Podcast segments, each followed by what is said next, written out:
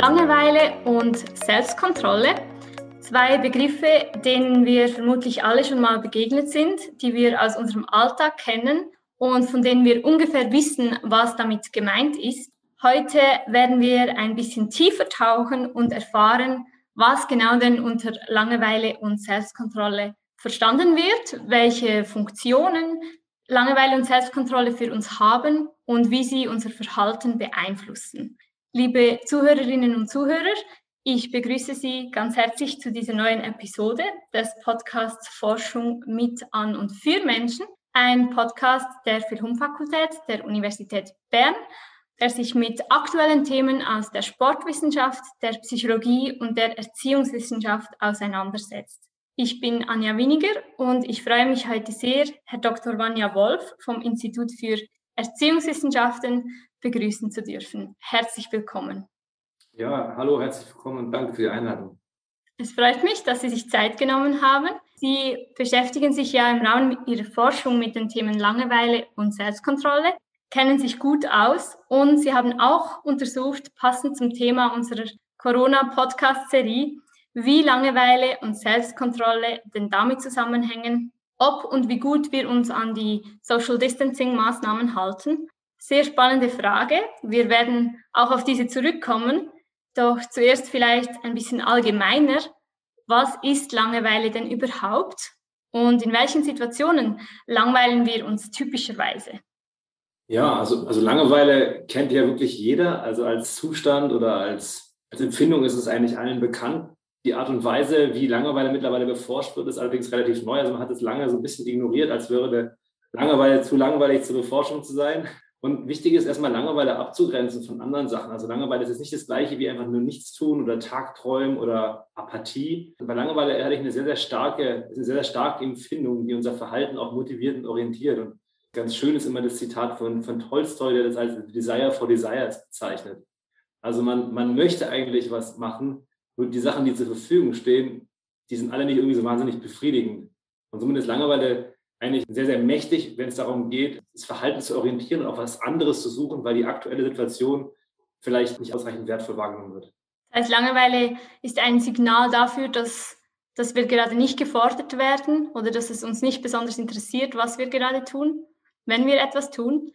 Welche Funktion hat denn Langeweile genau für uns und wie beeinflusst Langeweile unser Verhalten? Also das sind alles Sachen, die momentan in der Entwicklung sind äh, in, der Forschung, weil eben, wie gesagt, Langeweile so lange nicht im Fokus stand.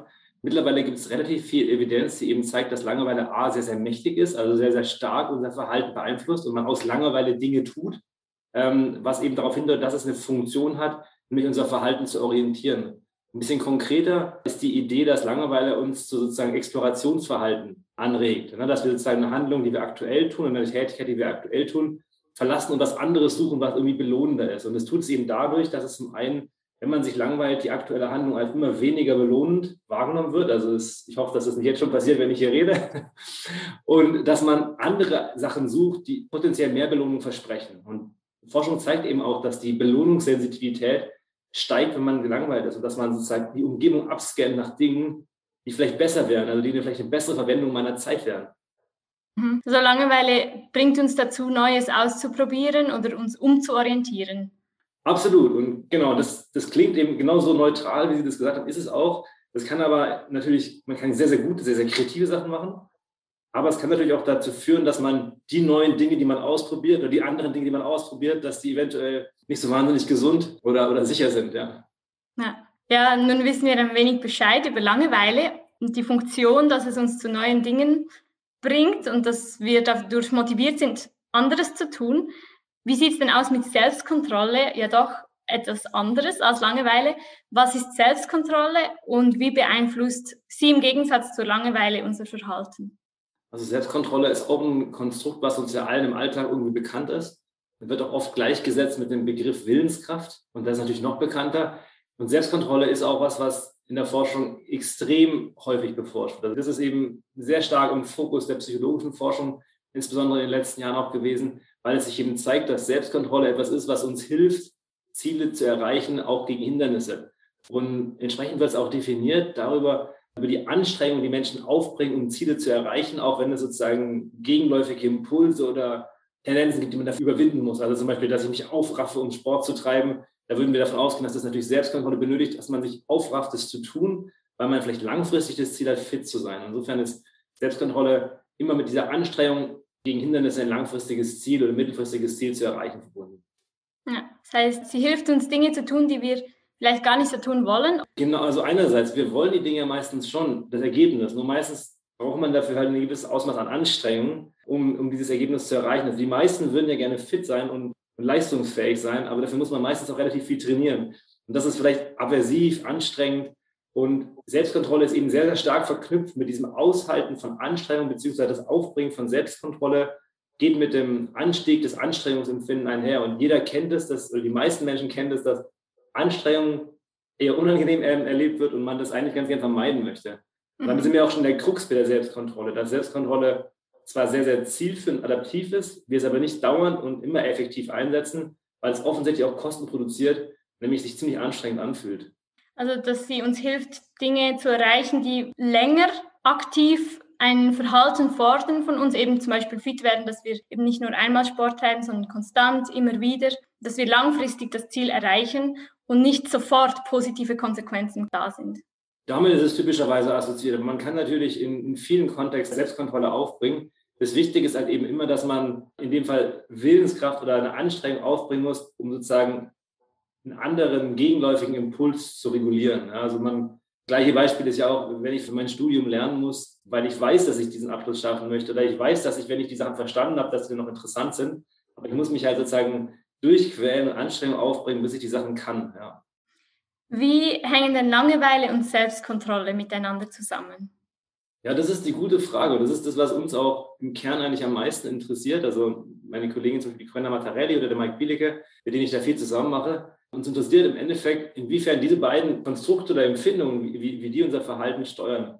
Und was wir eben wissen, ist, dass beide, das haben wir ja gerade eben thematisiert, Verhalten orientieren. Langeweile, indem es sozusagen uns dazu nahelegt, mal was anderes zu tun. Und Selbstkontrolle eher, indem es uns hilft, auf Kurs zu bleiben.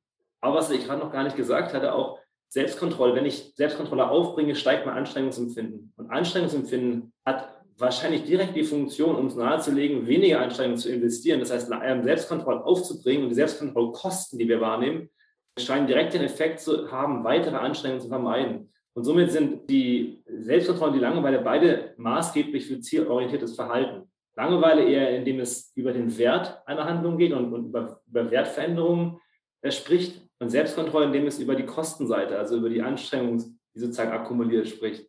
Aber wenn man das menschliches Verhalten wie so eine Kosten-Nutzen-Analyse sieht, dann sind die beide sozusagen diese Gleichung, die im Endeffekt prüft, auf welches Verhalten man zeigen muss. Und das Wichtige ist im Endeffekt, dass beide generell Verhalten beeinflussen, dass aber auch in dem Moment, wo ich mich langweile und was anderes tun möchte, wenn ich dann aber mein übergeordnetes Ziel habe, weiter diese Handlung durchzuführen, dann brauche ich irgendwas, was mir hilft, auf Kurs zu bleiben. Das heißt, dann brauche ich Selbstkontrolle, um diesen Impuls der Langeweile, der sehr, sehr stark sein kann, zu hemmen und trotzdem weiterzumachen. Also ein typisches Beispiel auch wieder ein Studium, wo man weiß, man muss halt diese, diese Klausur bestehen. Dafür muss man einfach sehr viel lernen. Je langweiliger das wird, falls es langweilig wird, desto, desto mehr Kontrolle brauche ich, um diesen Impuls nicht nachzugeben und vielleicht nebenher doch mal Social Media aufzumachen und was anderes zu lesen. Ja, insofern ein sehr, sehr intrikates ähm, Verhältnis. Mhm. Und eher gegenläufig, wenn ich das richtig verstehe. Ja, auch, also beziehungsweise wenn wir Verhalten wirklich als diese Kosten-Nutzen-Abgleich ähm, sehen, dann eben Langeweile sehr stark über die Nutzenseite, verändert die, reduziert den Nutzen der aktuellen Handlung und macht vielleicht den Nutzen anderer potenzieller Alternativen höher. Und Selbstkontrolle zeigt uns eher die Kosten, die wir jetzt schon auf uns genommen haben, um diese Handlung aufrechtzuerhalten. Weil es ist ja auch nicht immer sinnvoll, endlos Selbstkontrolle aufzubringen. Also wenn wir jetzt eine einen Text auswendig lernen, der wirklich einfach nur, es ist vielleicht nicht sinnvoll, diesen Text wirklich bis zum Ende zu lernen. Irgendwann muss man auch lernen, zu sagen, jetzt ist es, ähm, jetzt ist es gut, es macht was anderes. Das heißt, auf der Kostenseite hat Selbstkontrolle diese, diese Funktion. Und das, das Spannende ist diese Interaktion. Dass in dem Moment, wo ich was habe, was meinen Wert verändert, dann muss ich bei gleichen Kosten etwas machen, was plötzlich weniger Wert vielleicht hat, dass ich muss sehr, sehr viel Energie aufbringen, um trotzdem weiterzumachen. Und das ist sozusagen dieses, dieses Zusammenspiel, was wir sehr spannend finden. Mhm. Nun, auf die Frage vom Beginn wieder zurückzukommen. Seit über einem Jahr werden wir ja dazu angehalten, voneinander Abstand zu halten. Wir haben eben darüber gesprochen, wie Langeweile und Selbstkontrolle unser Verhalten beeinflussen und eine Rolle spielen. Und das Abstandhalten ist ja auch ein Verhalten. Wie sieht es denn da mit dem Zusammenhang aus? Wie hängt Langeweile und Selbstkontrolle damit zusammen, wie gut oder ob wir überhaupt uns an die Social Distancing Regeln halten? Ja, also das ist eben ein Thema, was wir dann von Anfang an spannend fanden, als es dann dazu kam, dass, dass man diese Verhaltensänderungen durchführen müsste, weil auf eine Art und Weise die, die Veränderungen in unserer Lebensführung, die durch die Pandemie entstanden sind, ein sehr, sehr spannendes Szenario liefern, um unsere Annahmen zur Selbstkontrolle und Langeweile zu prüfen, ne? weil man durch die Social Distancing Guidelines und auch durch andere Restriktionen auf Verhaltensweisen verzichten muss, die man sonst vielleicht als sehr belohnend empfindet, die man sehr gewohnheitsmäßig ausübt. Und deswegen ist es anzunehmen, dass diese Situationen auch mit Langeweile einhergehen. Ne? Dass wenn ich also zu Hause sitze und nicht meine Freunde treffen kann, dass das vielleicht zum einen das, was ich anstatt machen kann, weniger belohnend wahrgenommen wird und auch, dass meine Freunde treffen immer belohnender empfunden wird. Gleichweise ist es so, dass man ja theoretisch vor die Tür gehen kann. Man muss sich also zwingen, sich an die Regeln zu halten. Und auch hier würden wir davon ausgehen, dass man Selbstkontrolle braucht. Und das war sozusagen unser Ansatz, um hier ähm, Forschung zu, zu machen. Und wir haben uns hier für die Sachen vor allem auf der Trade-Ebene interessiert, also auf die, nicht die Situation gemessen, die langweilig ist, sondern wir haben Personen gefragt, wie oft die sich generell langweilen, also ihre als und das gleiche mit der Selbstkontrolle. Da hat sich eben gezeigt, dass Personen, die generell im Alltag, also unabhängig von Covid, die Tendenz haben, sich häufig zu langweilen, für die war es auch sehr schwer, sich an diese Distancing Guidelines zu halten und haben sich entsprechend auch weniger daran gehalten. Und umgekehrt, Personen, die sagen, im Alltag bin ich sehr gut darin, Selbstkontrolle aufzubringen, meine Ziele zu erreichen, denen schien es eben leichter zu fallen und die haben sich auch dementsprechend häufiger und besser an die Guidelines gehalten. Zeigt also, dass beide Konstrukte unterschiedlicher Art und Weise signifikant vorhersagen, ob oder zu, bis zu welchem Ausmaß Menschen da diese, diese Anforderungen befolgen. Mhm. Also auf der Trade-Ebene hat sich gezeigt, dass Personen, die sich oft langweilen, Mühe haben, sich an die Social Distancing-Regeln zu halten, es ihnen schwerer fällt. Und im Gegensatz dazu, wenn man sehr gute Selbstkontrollfähigkeiten hat, dass es einem da leichter fällt, sich an diese Regeln zu halten. Absolut. Wir würden also davon ausgehen, dass die Kosten für Personen mit einer hohen Selbstkontrolle einfach nicht so hoch sind wie für Personen mit einer geringen Selbstkontrolle. Und deswegen zeigt sich immer, dass Selbstkontrolle einem natürlich helfen kann, trotz Langeweile sich an die Guidelines zu halten. Jetzt ist das Problem aber, dass Langeweile und Selbstkontrolle sehr, sehr stark invers korreliert sind. Das heißt, die Personen, die sich sehr, sehr häufig langweilen und die davon profitieren würden, wenn sie Selbstkontrolle aufwenden können und trotzdem sozusagen sich an die Guidelines zu halten, die sind tendenziell auch weniger gut darin, Selbstkontrolle aufzubringen. Das heißt, es ist so ein bisschen doppelt negativ dadurch. Und dadurch sind manche Leute extrem vulnerabel, ähm, weil sie zum einen wahrscheinlich die Situation als langweiliger und schwieriger empfinden und ihnen dann auch noch schwerer fällt, sich ähm, mit diesen Schwierigkeiten auseinanderzusetzen.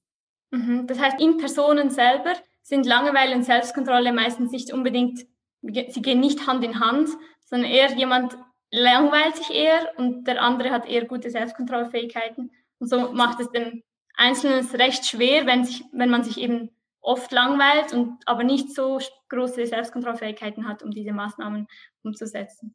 Genau, also sie hängen praktisch stark zusammen, bloß leider in die falsche Richtung.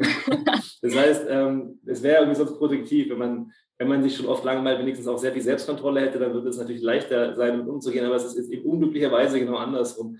Und auch unabhängig von Covid gibt es wirklich viele Studien, die zeigen, dass hohe Selbstkontrolle oft mit einer sehr, sehr geringen Tendenz sich zu langweilen assoziiert ist und umgekehrt leider.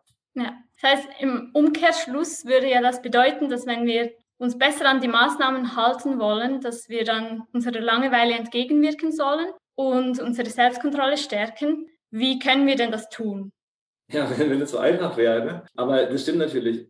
Auf eine Art und Weise geht es natürlich darum, gerade bei der Langeweile zu verstehen, aus welchen Gründen eigentlich Langeweile entsteht, um dann den Umgang damit dahingehend zu optimieren, dass die Langeweile nicht so stark auftritt und nicht diese negativen Konsequenzen hat. Weil Langeweile ist jetzt erstmal per se ja auch nichts Schlechtes. Also wir wollen uns nicht, nicht langweilen können, weil Langeweile uns auch einen Hinweis gibt, einen wichtigen, nämlich aktuell ist die Welt nicht so belohnt, ich muss noch was Besseres suchen. Das ist also eine sehr, sehr adaptive Fähigkeit, sonst hätten wir die Kapazität wahrscheinlich auch gar nicht. Jetzt ist es aber so, dass durch diese wirklich starke Veränderung in unserem Alltag, die durch Covid entstanden ist, Routinen wegfallen, die einem vielleicht sonst Spaß machen. Und um jetzt in diesen Situationen weniger Langeweile zu empfinden, die jetzt Tag zu füllen beispielsweise, gibt es natürlich ähm, verschiedene Möglichkeiten, wie man damit besser umgehen kann. Eine Sache ist Bedeutung oder den Wert der Situation sich vor Augen führen, weil die eine Sache ist ja so, wir müssen uns zwar sozusagen sehr, sehr zurücknehmen, aber es hat ja auch einen Grund. Und äh, das heißt, es hat eine sehr, sehr hohe Bedeutung und sehr, sehr hohe Wertigkeit, dass wir das erreichen, weil wir damit ein gemeinsames Ziel erreichen. Das ist allein sich zu bewusst zu machen, warum man das eigentlich macht, sollte es weniger schwer machen, sich an diese Regeln zu halten, auch da in dieser Situation nicht so viel Langeweile zu empfinden. Weil sich eben zeigt, dass ein Lack of Meaning, dass das mit einer höheren Wahrscheinlichkeit für Langeweile einhergeht. Das heißt, das ist so eine, so eine ganz, ganz, ganz einfach gesagte Herangehensweise. Und anders geht es natürlich auch darum, dass man sinnvolle und sichere Verhaltensalternativen aktiv sucht und plant und nicht einfach aus dem Impuls heraus handelt, weil es ist ja nicht so, dass man nichts tun kann. Man darf nur viele Dinge nicht tun, die man sonst gern tut. Und auch hier geht es darum, das so zu kanalisieren, dass, dass sinnige Verhaltensweisen entstehen, weil beispielsweise Forschung auch zeigt, dass Personen oder das Langeweile dazu führen kann, dass man sehr, sehr kreativ ist, also dass man eben interessante Lösungen für Probleme findet. Also es ist nicht immer nur negativ. Insofern ist der Umgang mit Langeweile wahrscheinlich fast noch zentraler. Weil das ist was, was wir nicht so sehr geübt haben, effizient auf Langeweile zu reagieren. Mhm. Also der Schlüssel liegt darin, dass wir einerseits dem Verhalten, das wir tun müssen, jetzt in diesem Fall Social Distancing eine Bedeutung zuweisen, dass wir vielleicht wissen, wenn wir uns daran halten, können wir uns schneller wieder mit unseren Freunden treffen und so weiter. Und dass es darum geht, den Umgang mit Langeweile zu lernen vielleicht und die Kreativität und so weiter vielleicht auch zu nutzen. Genau, genau. Im Endeffekt sozusagen wirklich adaptiv darauf zu reagieren. Und dieses mit der Bedeutung, die man schaffen muss, das geht auch direkt mit dem Term Agency einher. Also, dass man nicht das Gefühl man ist passiv gezwungen, sich an irgendwas zu halten, sondern dass man selbst mitgestaltet, dass es eben sinnvoll ist, sich an diese Sachen zu halten, weil es ja eben die Sache beschleunigt und auch anderen Leuten hilft, dass wir generell besser mit dieser, mit dieser Krise umgehen können. Insofern ist diese selber aktiv das zu unterstützen und sich so zu beteiligen. Also es gibt aus dem, aus dem Radsport ganz interessante Beispiele von von Profi-Radsportlern, die dann in ihrer Stadt äh, Delivery-Fahrer geworden sind während Covid, um mit um sozusagen dann essentielle Medikamente zu liefern. Also das heißt, das ist auch eine Idee, dass man anstatt zu Hause zu nichts tut, haben die Personen was Sinnvolles gemacht. Das ist nur ein Beispiel, aber derartige Sachen kann man sich ja überlegen. Also dieser effiziente oder adaptive Umgang mit Langeweile. Erstens macht man was Gutes und zweitens führt es dazu, dass man, dass man sich wahrscheinlich auch weniger langweilt, ja.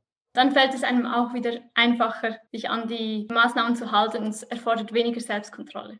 Davon würden wir ausgehen, genau. Und eine andere Möglichkeit ist, dass man natürlich Strategien macht, die es einem helfen, die Selbstkontrollanforderungen des Alltags besser zu bewerten. Also das typischerweise machen, in der Psychologie wird man dann oft von diesen Wenn-Dann-Plänen sprechen, so, so Kontingenzplänen, die man aufbaut, um kritische Situationen zu identifizieren, indem man vielleicht was tut, was was kritisch sein könnte, um dann einen alternativen Verhandlungsplan sozusagen umzusetzen. Und der, die Wenn-Dann-Pläne sind ja generell als sehr effizient schon bewertet worden und machen irgendwie auch Sinn bei Covid, wo man dann eben aus Langeweile vielleicht was Schlechtes machen möchte, aber wenn man dann den Kontingenzplan hat, dass ich was Sinnvolles mache, könnte das auch ein effizienter Umgang mit den Selbstkontrollanforderungen durch die Langeweile sein.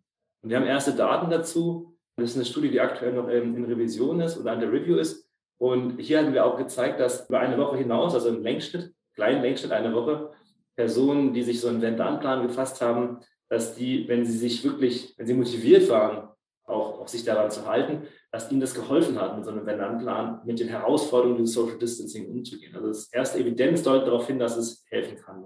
Mhm. Das heißt zusammenfassend, Wenn-Dann-Pläne, um die Selbstkontrolle zu steigern und einen Umgang mit Langeweile finden, der eine Bedeutung gibt, damit man sich besser an die Maßnahmen halten kann. Fast. Also die Wenn-Dann-Pläne würden ja nicht direkt die Selbstkontrolle stärken, sondern die würden die Anforderungen an die Selbstkontrolle weniger hoch machen, weil man ja so nach diesen automatischen Plan hat. Das heißt aber im Endeffekt schon, das ist etwas, um mit den Anforderungen zu, besser umzugehen und dann eben Langeweile durch, durch wirklich die Bedeutsamkeitmachung der, der, der Situation und dessen, was wir da tun und auch der Möglichkeit, die man hat, salienter machen. Weil das ist etwas, was tatsächlich auch wir ja nicht gut üben, im Alltag mit Langeweile schlau umzugehen. Also wir sind ja eher gewöhnt, Langeweile zu unterdrücken oder, oder das nicht so ernst zu nehmen. Dabei, wenn man Langeweile wie Schmerz als ein Signal versteht, dass irgendwas gerade im Argen ist, ist es natürlich schon sinnvoll, dass man weiß, was man dann tun muss. Also wenn ich die Hand auf der Herdplatte liegen habe und meine Hand tut weh, ziehe ich die auch weg und halte das Wasser. Also ich weiß, wie ich damit umgehen muss. Mit Langeweile können wir das oft nicht so gut. Aber generell hier die Bewusstsein schaffen, dass Langeweile nichts Schlimmes ist, was man beernst nehmen muss, mit dem man auch eben sinnhaft umgehen kann. Ich denke, das alleine würde schon generell ähm, sehr, sehr hilfreich sein. Ja. Super. Damit würde ich sagen, wenn wir schon am Ende der heutigen Episode angelangt. Herr Wolf, vielen lieben Dank für das doch spannende Gespräch über Langeweile und Selbstkontrolle im Zusammenhang mit Social Distancing. Es hat mich gefreut. Ja, ganz vielen Dank nochmal für die Einladung und wie gesagt, ich hoffe immer, dass es nicht zu langweilig ist, wenn man nur über Langeweile redet. Ich denke überhaupt nicht. Ich denke, es ist spannend, dieses Thema, was ja eigentlich wirklich jeder kennt, auch mal aus wissenschaftlicher Perspektive anzuschauen. Ja, liebe Zuhörerinnen und Zuhörer, ich hoffe, die Episoden hat Ihnen gefallen und Sie haben sich nicht gelangweilt. Ich freue mich, wenn Sie auch beim nächsten Mal wieder dabei sind und wünsche Ihnen eine gute Zeit. Bis bald.